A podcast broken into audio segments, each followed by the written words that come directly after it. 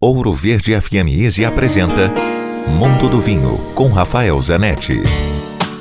Na última semana, a famosa revista americana Wine Spectator, uma das mais conhecidas que trata do mundo dos vinhos, divulgou sua lista de 100 melhores vinhos provados no ano 2019.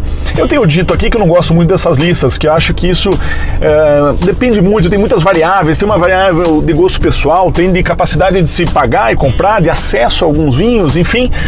Mas de uma forma geral, elas são curiosas e servem como alguma referência.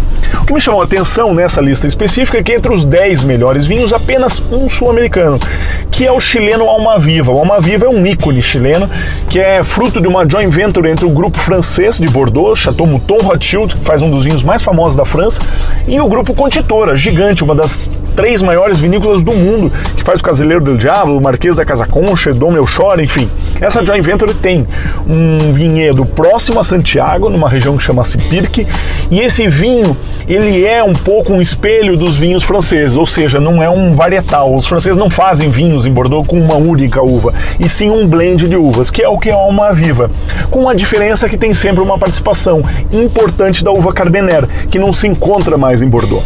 É um vinho realmente especial, um vinho muito complexo, um vinho que precisa de tempo de envelhecimento para se mostrar e está entre os grandes vinhos da América do Sul. Uma pena que é um vinho atualmente muito caro e de difícil acesso.